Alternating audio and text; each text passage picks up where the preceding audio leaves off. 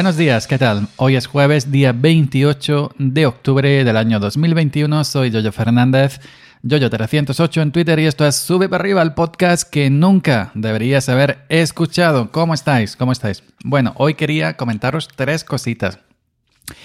Tres cositas. Voy a ser breve. Espero, ojalá lo consiga, porque eh, eh, algunos episodios ya sabéis que me he pasado. Me, he pasado. Aún así han sido escuchados, así que eh, os debo dar nuevamente otro día más las gracias por la escucha. Bueno, la primera es que mm, ya he terminado el sulfato hoy.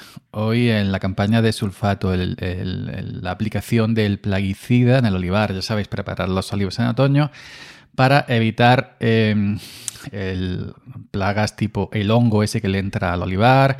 Se llama repilo, aquí decimos a nivel local vivillo, que pudre las hojas, eh, pudre la aceituna, la daña y luego esa aceituna evidentemente ya no vale para hacer aceite bueno, no para hacer aceite de primera categoría, para hacer aceite de oliva virgen extra. Con esto, con esto estamos, además de em, curando en salud al olivar, al, fruto, eh, también estamos, eh, echamos también un abono foliar, pues para eh, de, alguna manera alimentar al olivo, la aceituna, y también echamos un, no, sé, pues por ejemplo también se echa boro, etcétera, etcétera, etcétera, algunos nutrientes para ayudar al olivo, a la cosecha, que, que, llegue a buen puerto.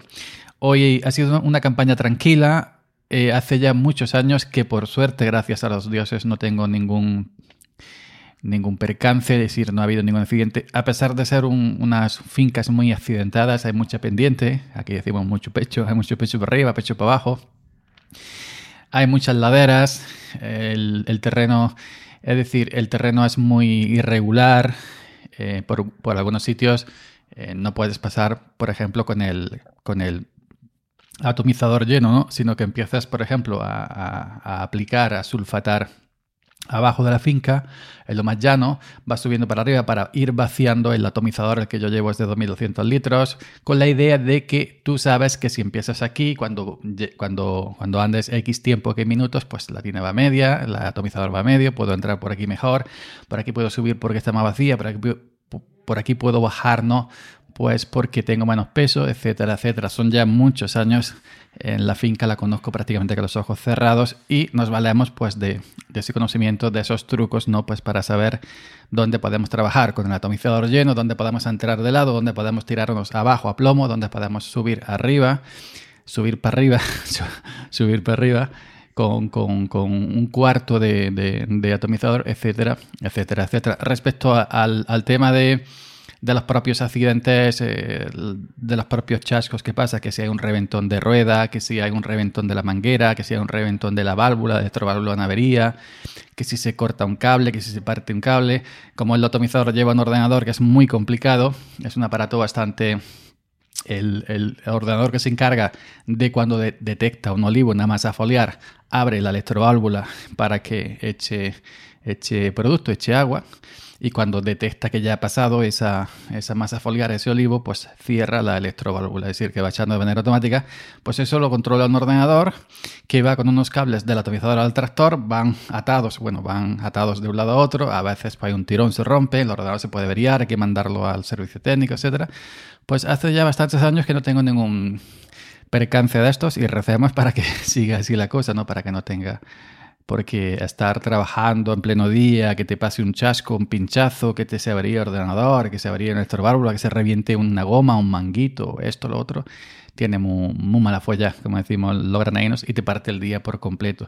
Y si te pilla además con el atomizador medio eh, de agua, de producto, cuando el, agua ya está alineada, lleva su, su cobre, lleva su, su, foliar, lleva su potasa, lleva su esto, eso, lo otro, pues claro, eso está ahí, tienes que, arreglarlo lo más pronto posible pues para tirarlo, ¿no? Porque luego eso se asienta, si eso no lo mueves, se asienta y se queda abajo, ¿no? Luego, pues cuando vas a comenzar nuevamente el tratamiento, porque has, arreglado la avería, pues tienes que, mm, eso por dentro, atomizar por dentro, lleva unos revolvedores que se llaman, unos agitadores, para ir agitando el agua y que el producto siempre esté en suspensión en el agua y que no se vaya abajo los pozos. Pues fuera de eso, nada más, me queda simplemente eh, fregar, porque nosotros cuando terminamos eh, la campaña de sulfato, fregamos tanto el tractor como el atomizador por dentro y por fuera, las boquillas, todo muy bien fregado, hay un producto que una especie de ácido, pues para quitarle el cobre que se queda pegado en el atomizador en el tractor. etcétera, y todo pues para dejarlo para la próxima eh, campaña, que sería ya en primavera después de, recoger la aceituna. salir corriendo nuevamente con el sulfato o sulfato de, primavera. Y tienes que dejar, evidentemente, los, las cosas limpias. Es como cuando estás almorzando, comiendo, y tienes que fregar los cacharros pues para que el día siguiente estén limpios, ¿no? Para poder usarlo, ¿no? Pues exactamente igual. Si no haces estas cosas, luego cuando vayas al próximo sulfato eh, te encuentras todo atrancado, que si la boquilla es atrancada, que si no sé qué. Entonces hay que tener una mínima pulcritud con, los, con las herramientas de, herramientas de trabajo. Bueno, segunda cosa. Segunda cosa. Eh, el nuevo MacBook Pro. No me puedo callar, lo siento. No es, no es un portátil para mí. Yo, yo he dicho que no se vale, bueno, que criticar una cosa que no te vas a comprar, que no es un producto dirigido a ti, es una tontería. Así que yo mismo me voy a, contradecir por, por esta vez. Por esta vez me vais a permitir. Pero es que son muy feos el nuevo MacBook eh, de 14, sobre todo las 16 pulgadas, los nuevos MacBook con M1 Pro y M1 Pro Max son muy feos. El diseño es muy feo, la han hecho muy gordo, han puesto un puerto HDMI, lo cual también ha aumentado en grosor. Y yo soy, yo soy consumidor de productos de Apple, ya sabéis, de hecho estoy grabando en el iMac M1, que es muy bonito en comparación con, eso, con esos nuevos MacBook. Tiene un diseño, eh, aquellos PowerBook antiguos, muy tochacos. Yo, yo, lo comparo con un portátil chino de estos del montón de AliExpress, de estos gordos, gordos. Eh, tiene una esquina muy fea. Una esquina muy fea, las patas de goma la hacen muy feo. El NOS, que a mí no me molestaba, pero hoy he visto un vídeo de aplicaciones corriendo al NOS que, que parte del menú se va a un lado, parte del menú se va a otro lado del NOS, de la pantalla del, del MacBook de 16. Eh, parte del menú se queda escondido detrás del NOS, detrás de la cejita. Yo no lo había visto hasta ahora. Digo, bueno, a mí no me molesta como no me molesta el del iPhone, pero cuando lo he visto en acción en el MacBook con algunas aplicaciones, no quiere decir que sean con todas, he visto una cosa horrenda, horrenda. es un portátil que yo no me compraría, primero por el diseño. Eh, no sé qué tanto meterle puerto HDMI haya influido en su grosor, no lo sé. Eh, También es cierta polémica porque eh, alguna gente ha comprobado que a la hora de exportar contenido, de exportar un proyecto de vídeos con Final Cut, que si no sé qué, que si tarda más que un, que un M1. Ya han salido expertos en el tema diciendo que bueno, que lo que hace es que exporta mejor, que la GPU es más profesional en ese sentido, entonces exporta mejor, porque el M1 exporta más rápido, pero peor y lo que hace es que por eso tarda más tiempo, pues entonces hay, esa especie de contradicción, pues entonces si hay más potencia, el chip gráfico mucho, es muchísimo más potente que los anteriores M1, ¿qué sentido tiene ahora que tarde más? hay una especie de debate que yo no entro. Ahí no voy a entrar permitirme porque no es un portátil para mí, no soy de apellido Pro, porque no me hace falta, entre otras cosas. Pero eh, vuelvo a decir, el diseño es muy feo. Que me perdone Apple, que me perdone la gente seguidora de Apple, pero es muy feo. Y yo eh, me pasa como los con, me, me, pasa como con los coches. Yo si un coche, el diseño no me gusta más o menos, la línea de coche no me lo compro. Yo tuve un Renault 7, me encantaba la línea, tuve un 205, me encantaba la línea, tuve un 406, me encantaba la línea. Tengo un 308, me gusta la línea, pero por ejemplo hay coches que yo nunca me compraría por su diseño. Un Citroën C3, estamos hablando de utilitario, ¿eh? no, tampoco vayámonos a coches de alto standing, ¿no?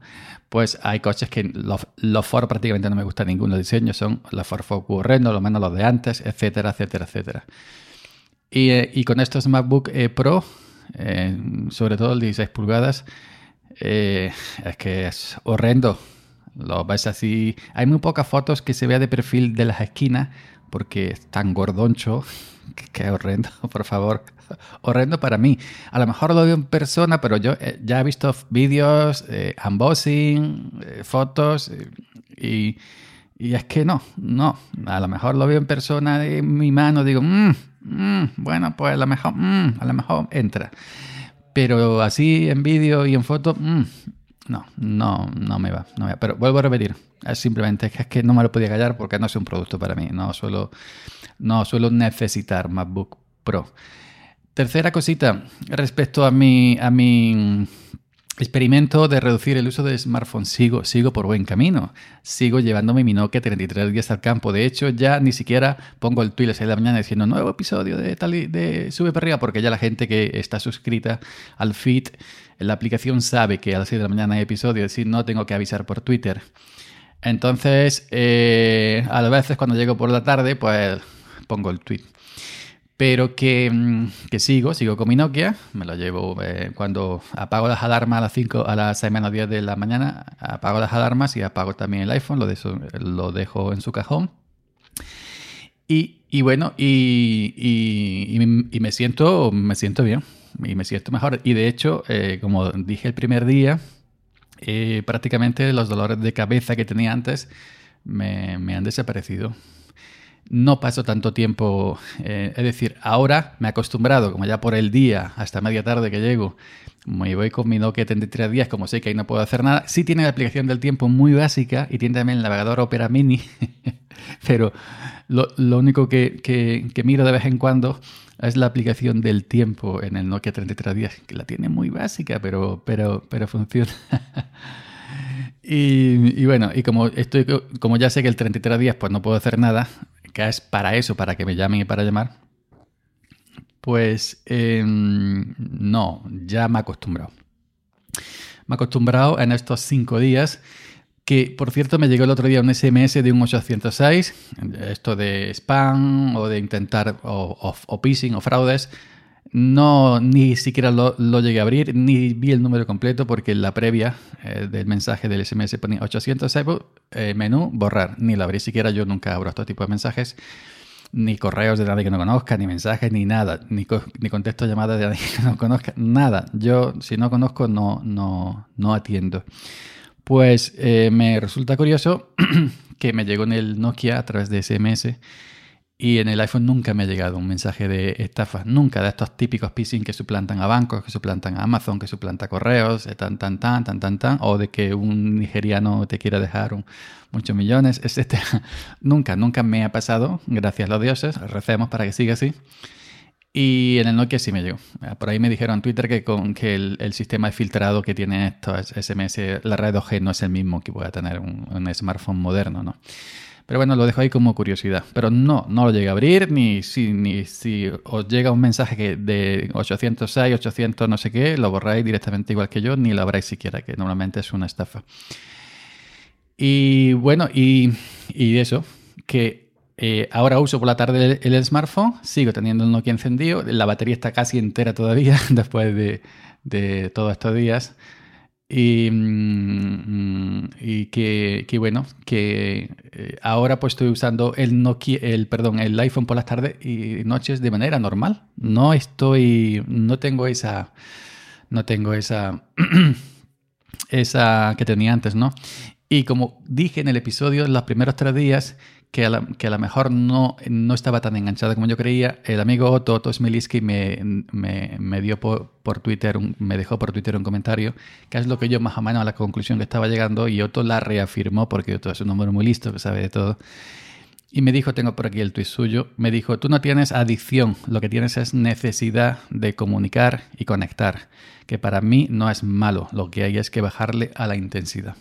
Y ese comentario se me ha quedado grabado en la cabeza. Bueno, le tomo una captura porque mi cabeza ya ve cómo funciona las cosas. Y lleva razón, Otto. Lo que yo tengo es, em, eh, y siempre he tenido, que por eso tengo blogs, por eso tengo canal de YouTube y por eso tengo un podcast, es, es esa necesidad constante de comunicar, de contar cosas. Soy en cuenta cosas.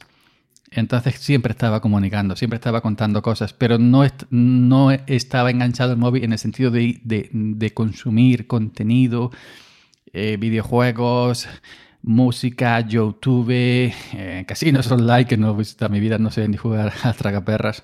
Es decir, que no estaba enganchado a lo digital, sino que tenía esa necesidad de comunicar. Así que muchas gracias Otto, amigo Otto Esmiliski, creo que lo he pronunciado bien. Y nada más, 14 eh, minutos. Uy, quería ver los 8 de 5 minutos y me ha ido 14, madre mía. Bueno, estoy en la, la media de Emilcar. El amigo Emilcar se va a retirar, que también lo he leído en Twitter, que se va a retirar unos cuantos días por un problema de salud, así que le deseamos de aquí eh, una pronta recuperación al amigo Emilcar. y nada más, nos vemos, nos escuchamos por aquí mañana. Chao.